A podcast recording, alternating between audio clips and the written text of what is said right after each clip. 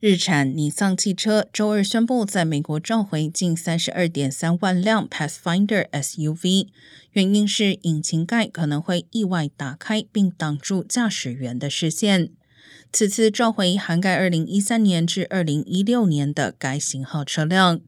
尼桑表示，灰尘和污垢积聚在发动机罩的二级栓锁上，会导致引擎盖及时关闭，仍可能发生故障并保持未上锁状态。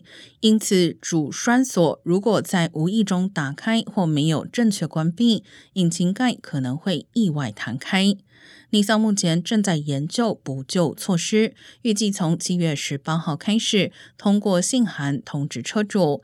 一旦维修展开，车主将再次收到通知。